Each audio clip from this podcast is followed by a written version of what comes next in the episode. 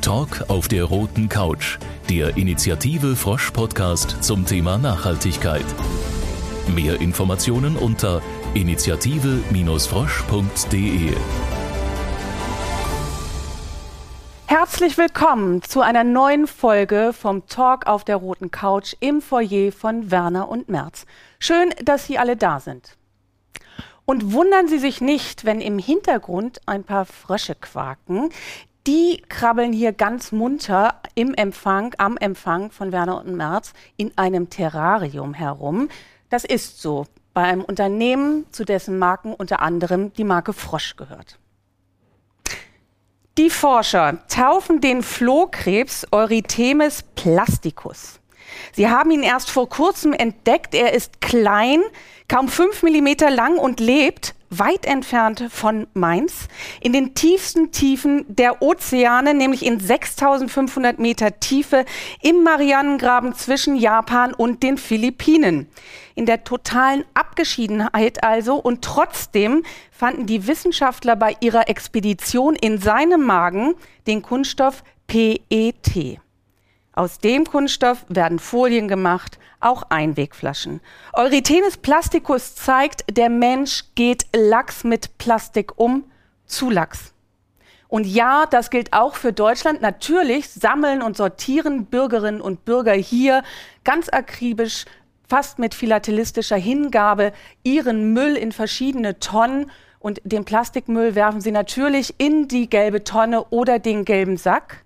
Nur, nicht immer wird aus der alten Verpackung auch wieder eine neue, meistens nicht. Dabei geht das auch anders. Was läuft da eigentlich schief? Was muss sich ändern und wie sieht dann die Verpackung der Zukunft aus? Das klären wir jetzt mit diesen Gästen und es freut mich sehr. Wir klären das mit Reinhard Schneider, dem geschäftsführenden Gesellschafter der Werner und Merz GmbH und Träger des Deutschen Umweltpreises 2019. Die Jury nannte ihn einen Pionier der Kreislaufwirtschaft, der es nicht akzeptieren wolle, dass Abfälle aus dem gelben Sack verbrannt werden. Reinhard Schneider, wie schön Sie zu sehen.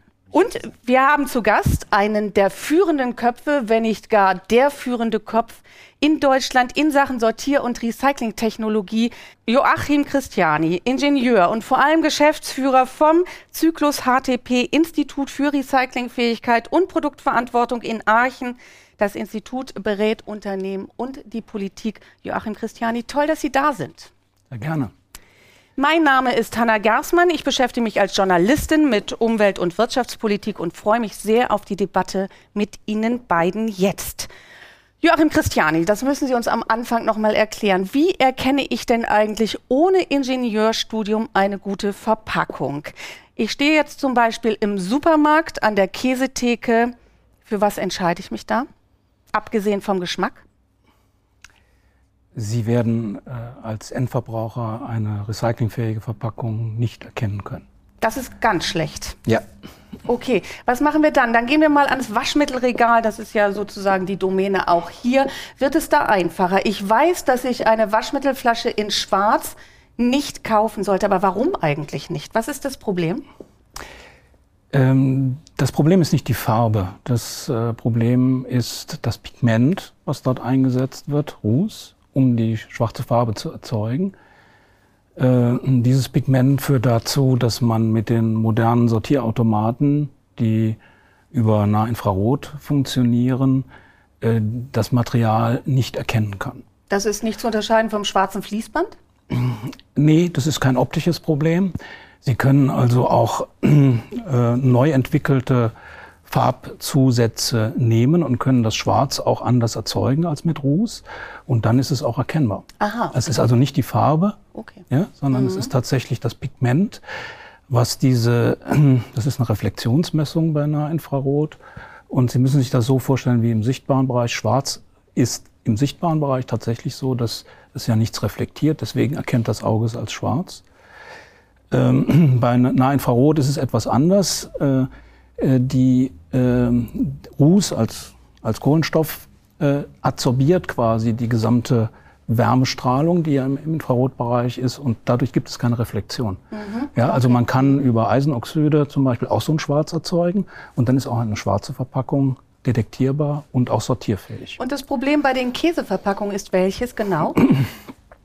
ähm, Jetzt müssten wir wirklich über einzelne Werkstoffe fast sprechen. Ähm, also wenn Sie machen Sie es ganz einfach. Ich versuche es ganz einfach. Äh, das Problem sind in der Regel die Barrieren. Ähm, die, äh, äh, die Kunststoffe sind heute, gerade wenn es flexible Verpackungen sind, nicht aus einem Werkstoff, sondern es sind mehrere Werkstoffe. Und die Massenkunststoffe, PE oder PP, ähm, die lassen zu viel an Sauerstoff durch, an Gerüchen raus und so weiter. Deswegen setzt man weitere Layer ein, also dünne Kunststoffbarrieren oder andere Barrieren. Und die sind nicht unbedingt kompatibel hinterher mit dem Recycling des Hauptwerkstoffs. Okay, also man hat verschiedene Folien. Ja, die eine Folie ist dafür da, dass es kein Sauerstoff äh, reingeht und die andere Folie ist dafür da, dass nicht zu viel Licht reinkommt. Genau. Die andere Folie macht irgendwas mit der Temperatur, verstehe ich das richtig? Und ja. alles ist so fest zusammen, dass man es in der Maschine nicht wieder auseinander bekommt. Ja, es ist im Prinzip als, die Folien sind ja sehr dünn, ne? die sind im Bereich von, von, ja, von Tausendstel Millimetern sind einzelne Layer da drin und äh, die sind natürlich fest miteinander verbunden. Und beim Recycling, äh, beim mechanischen Recycling wird zwar das Material weitestgehend physikalisch aufgeschlossen, also zerkleinert so etwa auf, auf Schnipselgröße, etwa kleiner ein Zentimeter. Aber dadurch lösen sich diese einzelnen Layer natürlich nicht voneinander auf, mhm. ja, sondern die gehen dann entweder ins Produkt oder sie gehen verloren beim Recycling. Das kommt darauf an, wie es mhm. aufgebaut ist. Ähm, und dann hat man natürlich nicht nur den einen Werkstoff, der eigentlich die Masse bildet, nehmen wir an Polypropylen, sondern man hat vielleicht auch den, die Sauerstoffbarriere dann gleich mit im Rezyklat. Und die verändert natürlich hinterher die Eigenschaften dieses Rezyklates gegenüber einem Neumaterial. Mhm, okay, da kommen wir dann noch zu, was da die Probleme sind. Wir sind im Moment sowieso noch bei der Problemanalyse, Reinhard Schneider. Ähm, helfen Sie uns mal, was da eigentlich los ist. Also die Deutschen häufen immer mehr Verpackungsmüll an. 2018 waren es 227,5 Kilo pro Kopf. Da ist der ganze Kram durch die Corona-Krise noch gar nicht mit einberechnet.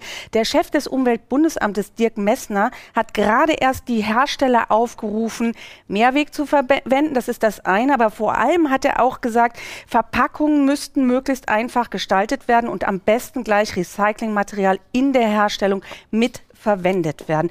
Man sollte doch eigentlich meinen, dass in einer hochentwickelten deutschen Wirtschaft das nicht so schwer ist. Aber warum tun sich die Unternehmen damit so schwer? Woran es ist, ist mittlerweile keine technologische Barriere in den meisten Fällen. Man muss natürlich immer differenzieren nach den unterschiedlichen Warengruppen, die unterschiedliche Anforderungen haben und auch Machbarkeiten. Aber ich denke, die wirtschaftlichen Barrieren sind ausschlaggebend heutzutage und die Neuware, das heißt neues Plastik aus frischem Erdöl, was dann am Ende ja, entweder verbrannt wird, auch wenn es vorher in den gelben Sack geworfen wurde, selbst wenn es recyclingfähig wäre, am Ende verbrannt wird oder in anderen Ländern in die Meere gelangt. Das ähm, ist immer noch die Regel, weil es am billigsten ist. Das heißt, wir sehen hier so eine Art Marktversagen. Aber wir müssen Joachim Christiani einmal noch fragen, ist Plastik aus Erdöl hergestellt? Äh, verrottet nur ganz schlecht. Wirklich so alternativlos oder gibt es auch andere Möglichkeiten? Was ist zum Beispiel mit Bioplastik, was man jetzt sehr viel sieht, oder kompostierbares Plastik, was angeboten wird? Ja, also bio, biobasierte äh, Kunststoffe, die äh, alternativ am Markt sind, äh, sind von ihrer Umweltauswirkung in der Nachgebrauchsphase entweder vergleichbar mit erdölbasiertem Kunststoff. Heißt genauso schlecht? Oder genauso schlecht oder genauso gut. Ja, äh, äh, oder sie sind schlechter. Ja, also es gibt, wie gesagt, wir sprechen ja von einer riesen Werkstoffgruppe. Ne? Wir würden, wenn wir über Metalle sprechen, ähm, da kann man es vielleicht ein bisschen besser fassen. Ne? Äh, Gold ist was anderes als Kupfer und, und Stahl.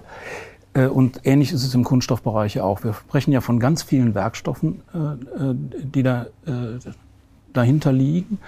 Und wenn ich ein, äh, wenn ich ein biobasiertes äh, PET zum Beispiel habe, dann ist dieses, dieses PET hinterher in seiner Ausgestaltung völlig identisch mit einem mineralölbasierten PET. Mhm, mhm, das gleiche gilt für, für PE.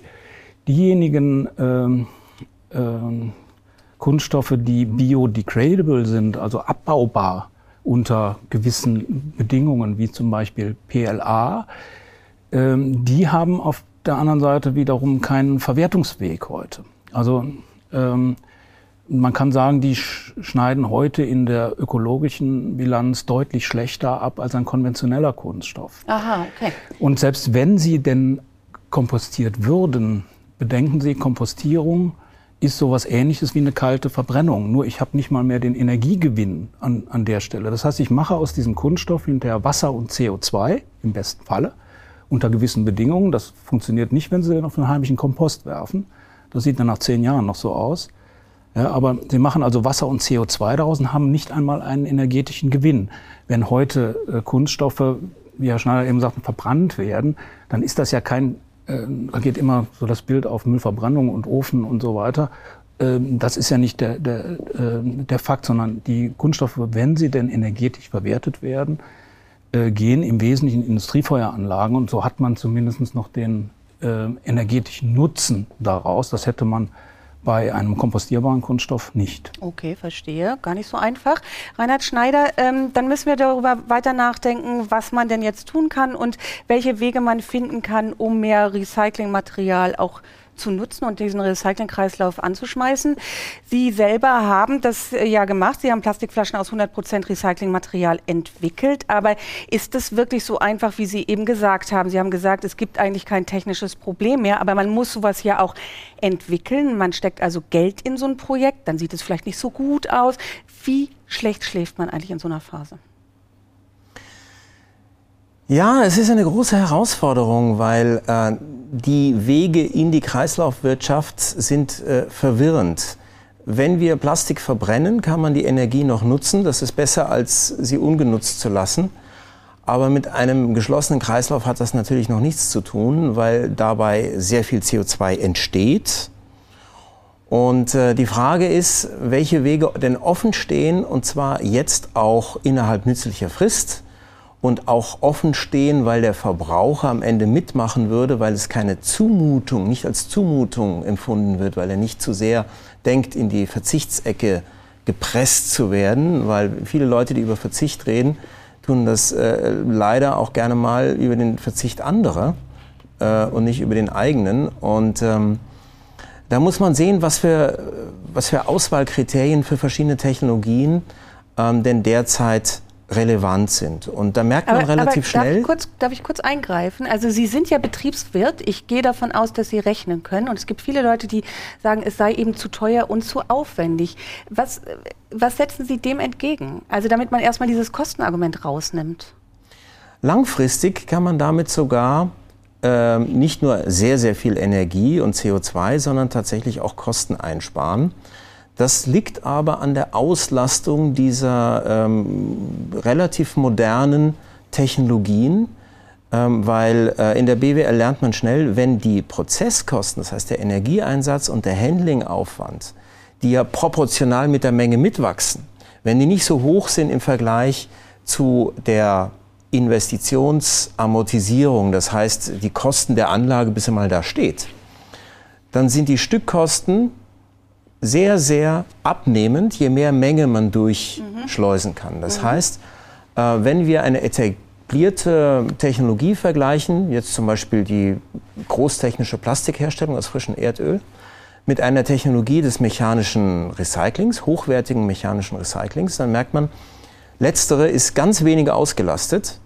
Und wenn dann das Erdöl nochmal aus anderen Effekten günstiger wird, ja, weil die Nachfrage zurückgeht, und dann das Recycling noch schlechter ausgelastet wird, dann wird es noch teurer. Und dann macht es natürlich keinen Sinn. Und dann muss man einen sehr, sehr langen Atem haben und mhm. zu sagen, okay, wir glauben daran, dass sich dieser Trend wieder umdreht. Mhm.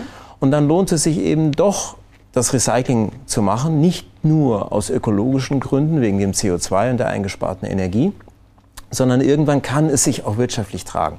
Aber der Übergang von der ersten Phase zur dauerhaften, da ist eine Riesenschwelle und irgendeine Hilfe zur Überwindung dieser Schwelle braucht es. Bei uns ist es so, dass wir sagen, wir sind ein bisschen Schwellen toleranter, sage ich mal, weil wir sehr langfristige Ziele, Ziele verfolgen. Das heißt, uns sitzen keine Börsenanalysten im Nacken, die jedes Quartal fragen, ja, äh, äh, habt ihr denn euren Shareholder Value auch wirklich nach oben getrieben, indem die Profitabilität kurzfristig gesteigert wurde?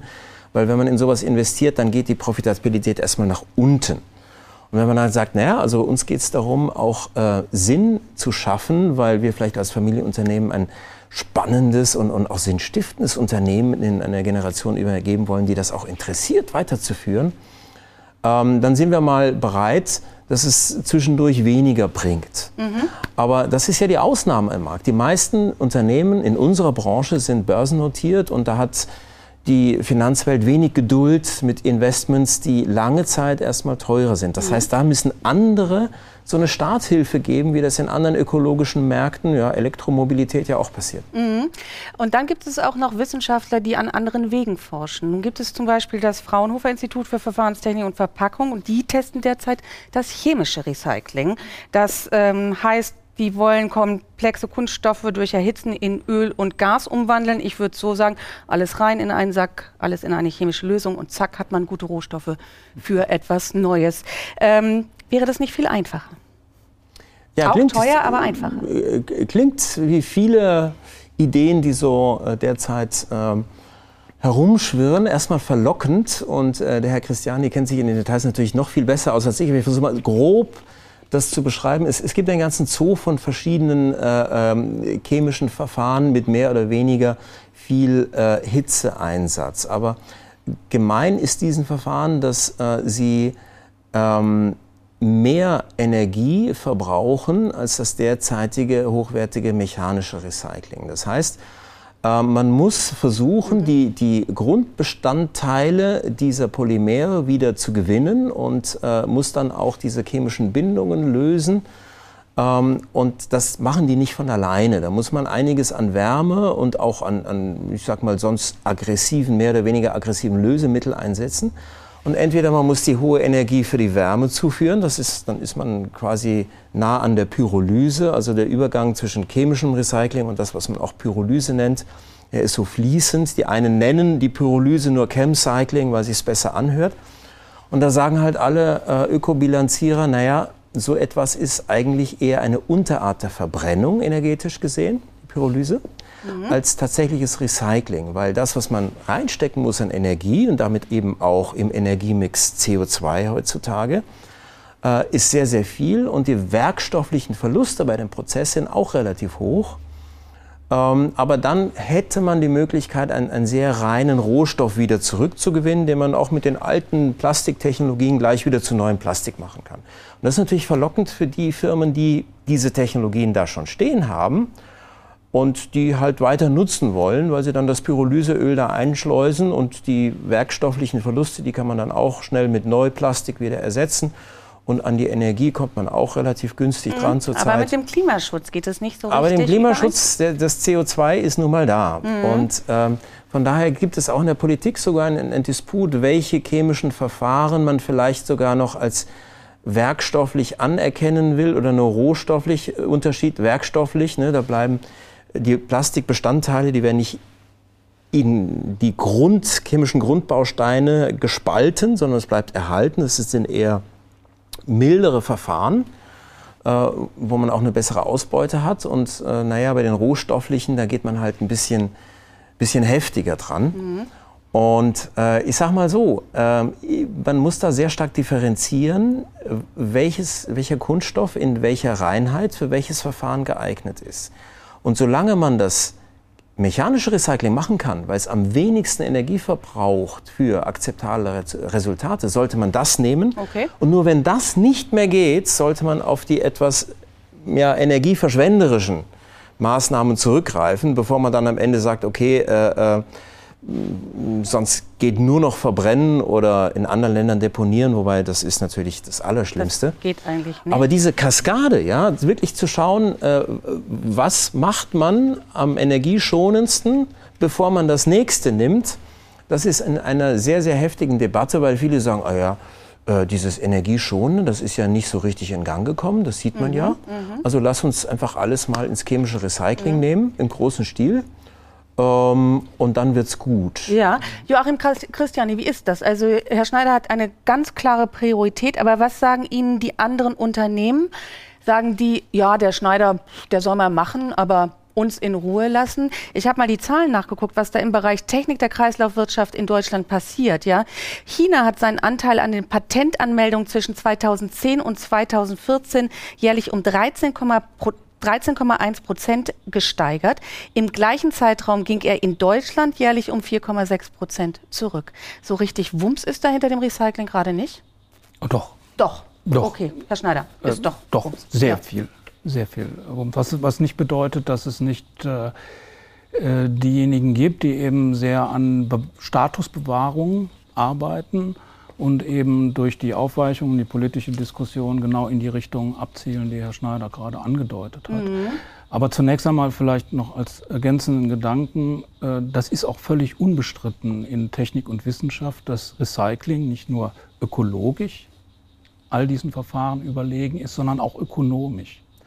Ja, also wir reden, wenn überhaupt, dann nur von den Strukturen, die sich nicht recyceln lassen, wenn es äh, um Optionen wie äh, chemisches Recycling dann, dann, äh, dann gehen sollte. Mhm. Die Technologieentwicklung, ähm, ja, sagen wir mal, dieses Wort Produktverantwortung, fangen wir damit vielleicht an. Dieses Wort Produktverantwortung war bis, ich würde sagen, 2018 äh, stellvertretend für eine Worthülse, die sich in der realen Entsorgungswirtschaft durch eine Art Ablasshandel äh, manifestiert hat.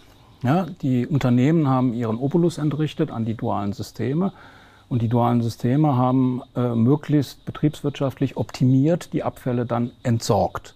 Da gehörte durchaus auch Recycling dazu und zwar dann, wenn es sich ökonomisch gerechnet hat. Mhm. Ja? So, 2018 war ein äh, wahnsinniges Jahr, unter anderem durch dieses hohe mediale Interesse an dem Thema Kunststoff und Umwelt, an die Diskussion Mikroplastik. Wir alle haben die Bilder vor Augen äh, von äh, verendeten Tieren also, ähm, äh, ja, und, äh, und so weiter, den, den, den verschmutzten Stränden und Ähnlichem. Und das hat schon zu einem äh, Umdenken generell in der äh, bei den, insbesondere bei den Markenherstellern geführt, aber auch beim Handel mittlerweile. Und da werden durchaus Impulse gesetzt. Aber Herr Schneider ist natürlich viel früher dran gewesen.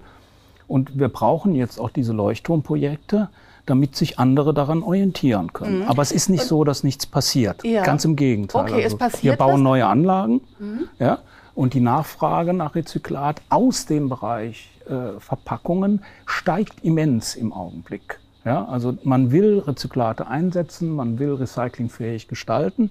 Man macht es vielleicht, weil alle zusammen jetzt losgelaufen sind, vielleicht etwas unkoordiniert, äh, vielleicht manchmal auch den zweiten Schritt vor dem ersten. Aber dem Herrn Schneider, dem reicht das nicht. Er hat jetzt mehrfach angedeutet, dass er findet, es braucht dann noch mal so einen Anschub. Was stellen Sie sich denn da vor? Ja, also ich möchte das auch nochmal versuchen, so in, in Relation zu setzen, diesen Anstieg der Nachfrage beim Recycling. Wenn man das in Prozenten ausdrückt, mhm. sind das ganz viele Prozente. Mhm.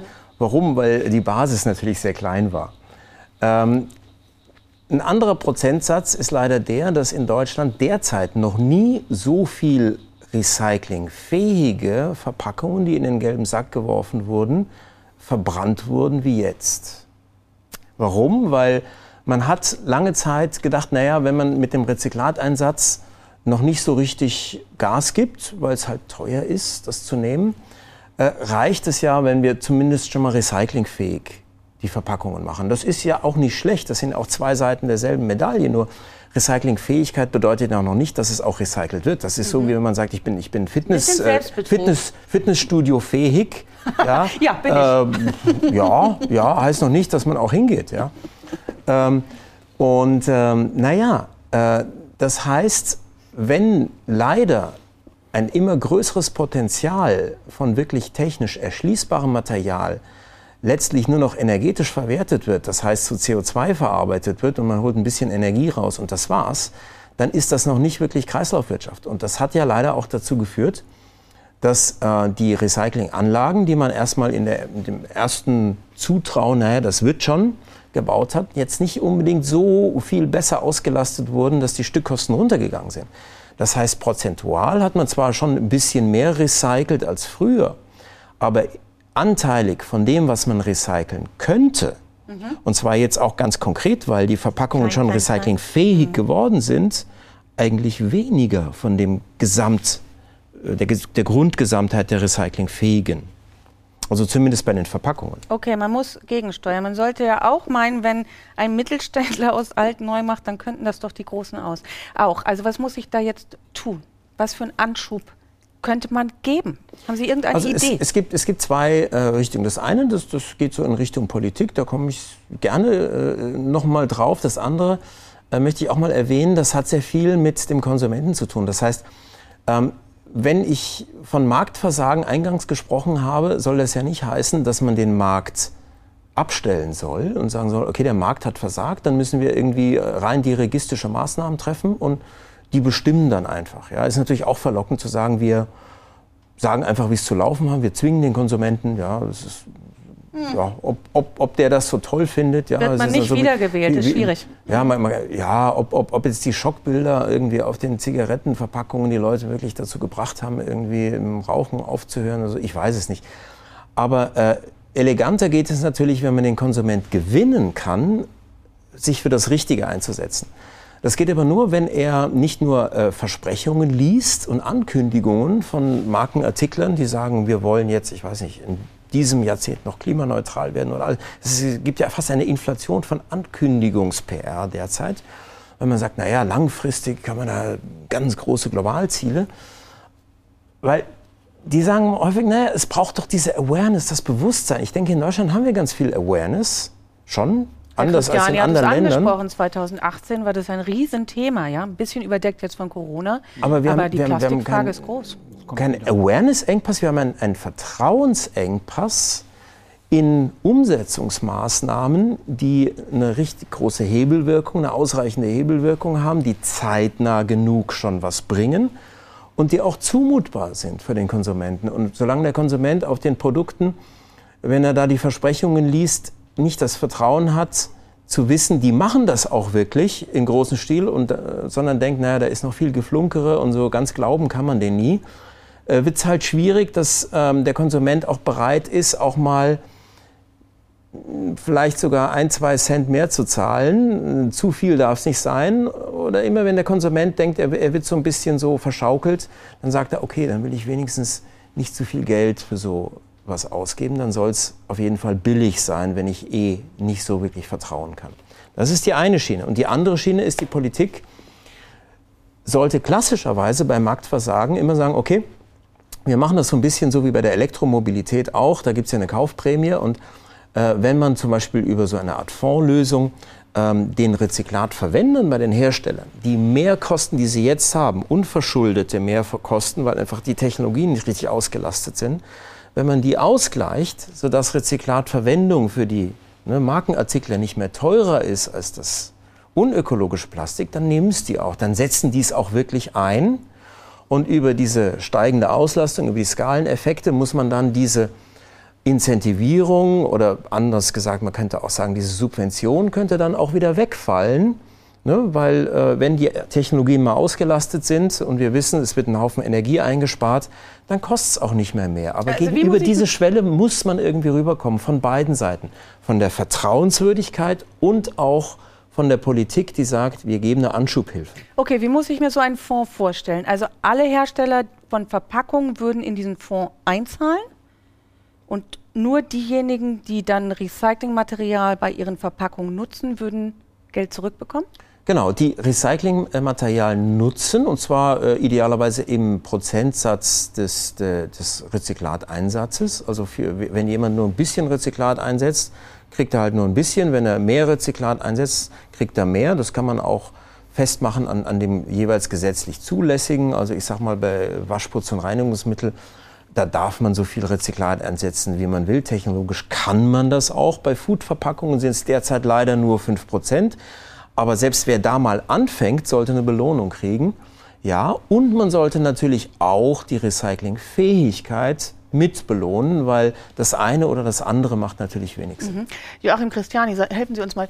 Ähm, ist der Fonds eine super Idee, eine mittlere Idee oder so, hm, naja, hilft das was? Ähm, er ist die notwendige Konsequenz ähm, aus den Verhältnissen, die wir in der Organisationsverantwortung der Recyclingwirtschaft hier in Deutschland geschaffen haben. Der Gesetzgeber hat ja schon in dem neuen Verpackungsgesetz sowas eigentlich implementiert. Das ist dieser Paragraph 21. Äh, da fordert er also die Systeme, die dualen Systeme in Deutschland auf, äh, Rezyklateinsatz und Recyclingfähigkeit zu bonifizieren im, im Rahmen ihrer Entgeltgestaltung. Okay, das ist in der Verpackungsverordnung, die seit 2019 Im Genau, im okay. Gesetz. Ne? Da steht das schon mhm. drin. Ähm, das zieht aber nicht so richtig, weil das ist eine, ähm, eine Regelung da drin, die würde funktionieren, wenn wir hier noch äh, Monopolstrukturen hatten, wie wir sie früher mit dem grünen Punkt hatten, ja, bis äh, 1998. Aber wir haben hier Wettbewerb zwischen den dualen Systemen und dann äh, funktionieren diese äh, Auflagen an ein duales System im Wettbewerb eben nicht. Ich, ich, und da, dieses, dieses wettbewerbliche äh, Element, das muss man in irgendeiner Art und Weise dort herausnehmen, damit der, dieser Paragraph so funktioniert, wie er umweltpolitisch gedacht war. Und das wird nur gehen mit so einer Konstruktion, wie Herr Schneider die angesprochen hat. Okay, nur um das klarzukriegen, ja, also die Entsorger, die den Herstellern von Verpackungen sagen, wir entsorgen deine Verpackung, sollten eigentlich einen höheren Preis nehmen, wenn die Verpackung nur schwer zu recyceln ist. So ist es festgelegt. Das wäre eine Malusregelung. Und dann, und dann sagen die, dann sagen die, dann sagen die Hersteller, du willst mehr Geld? Dann gehe ich doch zum Konkurrenten. Das ist das Problem. Das ist das ja? Problem, okay. wenn Sie, mhm. aber der, äh, und Sie müssten ja jetzt nach, nach Gesetzeslage müssten Sie jetzt denjenigen ähm, ähm, bonifizieren, der zum Beispiel ein Rezyklat einsetzt und eine recyclingfähige Verpackung macht. Ich mache es mal in einem, okay, einfachen Beispiel. Mhm. Ja? Also äh, Herr Schneider hat 5000 Tonnen gut recyclingfähige äh, Verpackungen und 5000 Tonnen, die nicht so gut recyclingfähig sind. Jetzt liefert ein duales System, sagt, ich gebe dir, ich habe ja was davon hinterher, ne? weil die recyclingfähigen sind ja, haben ja hinterher einen Wert nach der Sortierung. Die anderen muss ich teuer entsorgen. So, jetzt sagt er, ein duales System, das macht bei mir tatsächlich 30 Cent pro Kilo Unterschied in den Entsorgungskosten aus oder gesamt gesehen. Ich gebe davon 20 Cent an Herrn Schneider ab. Ne? Reduziere also mein Entgelt um den entsprechenden Prozentsatz. Mhm. Wenn Herr Schneider jetzt rein marktwirtschaftlich denkt, was ja viele Unternehmen tun, dann würde er sagen, prima, die 5000 Tonnen, wo ich den hohen Rabatt kriege, die gebe ich dir duales System, X, ja, und die anderen 5000, die lizenziere ich woanders, mhm. beim billigen Jakob. Mhm. So. Äh, was würde das für dieses duale System bedeuten? Nun, nach drei Monaten wären die äh, beim Amtsgericht und könnten Insolvenz anmelden, weil der Kuchen, der da draußen auf der Entsorgungsseite entsteht, also gelbe Sack, gelbe Tonne, die ganze Menge, die wird körperlich aufgeteilt. Das heißt, eigentlich hat jedes duale System die gleichen Kosten. Ja? Jetzt habe ich aber einen Rabatt gegeben in einer Größenordnung, dass ich meine äh, dass ich diesen Satz gar nicht mehr bezahlen kann. Mhm. Ja? Okay, da brauchst also du deswegen funktioniert dann, ja. dieses, dieses Element, äh, was der Gesetzgeber vielleicht noch nicht, äh, ähm, ja, vielleicht zwar absehen konnte, als er diesen Paragraphen so formuliert hat, wie er es getan hat, aber wo er sagte, das andere ist sehr kompliziert und da wollen wir ein bisschen Zeit haben. Ähm, dieses Element muss jetzt nachgeschärft werden. Okay. Und das ist auch in dem Paragraphen schon angelegt. Mhm. Ja, der Paragraph hat äh, eine Evaluationsverpflichtung durch die Bundesregierung bis Ende 2021. Und was nicht funktioniert, das soll dann mit neuen Instrumenten äh, dann eben funktionsfähig Und gemacht werden. Nun beraten Sie die Politik. Haben Sie dieses Fondsmodell von Herrn Schneider schon mal dort vorgetragen? Äh, wir haben ein, ein Fondsmodell äh, schon vorgetragen, bevor der, bevor der Gesetzgeber überhaupt äh, diesen Paragraphen so erlassen hat, wie er es getan hat. Ja, also das okay, ist bekannt, das ist bekannt und es wird auch und es wird auch na, es wird auch untersucht. Ne? Wir, äh, wir, äh, wir sind gerade an einem, an einem Projekt äh, für Umweltbundesamt und äh, BMU bei dem diese, mhm. bei dem diese äh, Wirksamkeit dieses Paragraphen überprüft werden soll und wo die Vorschläge erarbeitet werden, diese Instrumente, die darin angelegt sind, zu verbessern und nachzuschärfen. Herr Schneider, haben Sie schon Rückmeldungen aus der Politik? Ja. Also zunächst muss ich sagen, äh, ich habe das Fondsmodell nicht äh, entworfen, aber wir, wir, sind sehr früh, äh, haben wir äh, uns eingesetzt dafür, dass es dann auch umgesetzt, mhm. dass es gemacht wird. Ähm, ja, äh, ich, jein. Also wir äh, bemühen uns im Rahmen unserer mittelständischen Möglichkeiten äh, um politische Kontakte und äh, ich habe so ein bisschen den Eindruck, ähm, ja, äh, es wird interessanter. Also äh, man, man, man wird diesen Gedanken langsam aufgeschlossener gegenüber. Und oh. äh, die, die spannende Frage ist vielleicht am Ende, wie dieses Fondsmodell dann ausgestaltet wird, wer dann alles in äh, die Belohnung, in den Bonusbereich hineinkommt, ähm, weil sich natürlich viele da gerne auch ähm, diese, dieses, diese Incentivierung, diese Vergünstigung abholen würden. Und ich würde mir natürlich wünschen, dass es vor allem die technologischen Verfahren sind, die besonders energieschonend und umweltschonend sind. Und dann sind wir wieder bei dem Eingangsthema auch im Vergleich zum chemischen Recycling. Ja, und äh, jetzt zum Schluss müssen Sie uns dann noch sagen, Herr Christiani, wie sieht dann die schönste Verpackung aus? Wenn das alles so kommt, wir haben das Fondsmodell. Ja, die schönste Verpackung sieht erstmal so aus, dass sie äh, recyclinggerecht designt ist. Das heißt, äh, äh, neben dem Grundwerkstoff, der recyclingfähig sein muss, also Auswahl zum Beispiel PET oder PE, sind alle anderen Verpackungsattribute daraufhin abgestellt, dass dieses Recycling auch ohne große äh, Schwellen erzielt werden kann. Vorbild im PET-Bereich zum Beispiel ist eindeutig die Getränkeindustrie, die es geschafft hat, äh, PET-Flaschen oder die Hersteller oder die Abfüller so weit zu disziplinieren, dass dort Etiketten abgestimmt sind, Klebstoffe abgestimmt sind und, und, und. Ne? Und das ist, äh, das ist äh, durchaus ein, ein, ein Modell, wie man zeigen kann, wie dieses Zusammenspiel funktionieren muss, damit ich hinten raus auch wieder in die Primäranwendung hineinkomme. Mhm. Ja? Herr Schneider muss uns jetzt zum Abschluss noch sagen, führt das nicht doch alles in die falsche Richtung? Weil ich kaufe dann eine gute recycelte Flasche, recyclingfähige Flasche, zu recycelnde Flasche, guten Gewissens und der Müllberg nimmt am Ende doch gar nicht ab. Wenn es wirtschaftlich Sinn macht, Kreislaufwirtschaft zu betreiben, dann wird sich die Wirtschaft sehr, sehr schnell umstellen, weil ich sage mal so, äh, man hat, äh, und das sieht man ja auch an den Stellungnahmen diverser großer deutscher Wirtschaftsverbände, ich sag mal, eine, eine große äh, Widerstandskraft äh, und, und äh, äh, Ausdauer, um äh, Vorgaben und Zwängen so ein bisschen auszuweichen und die vor sich herzuschieben oder die abzulehnen. Aber es gibt einen Faktor, auf den äh, wird die Wirtschaft blitzschnell reagieren aus ultimativem Eigeninteresse, das ist die Nachfrage. Das heißt, wenn man etwas marktgerechter anbieten kann auch günstiger und, oder, oder günstiger in der Herstellung, was der Konsument auch gerne kauft, weil er Vertrauen hat, dass hier Versprechungen auch gehalten werden, äh, dann ist das ein unwiderstehlicher Sog für die Wirtschaft, auch sofort sich darauf einzulassen, weil damit kann man Marktanteile gewinnen. Mhm. Und das ist der schnellste Weg, die Wirtschaft auch zu Veränderungen zu bringen, ja, weil diese Zwangsmaßnahmen, die führen natürlich wieder zur Reaktanz und von daher, ich denke schon, dass da äh, eine Schwelle, auch ein, ein, Kippen des Marktes möglich ist.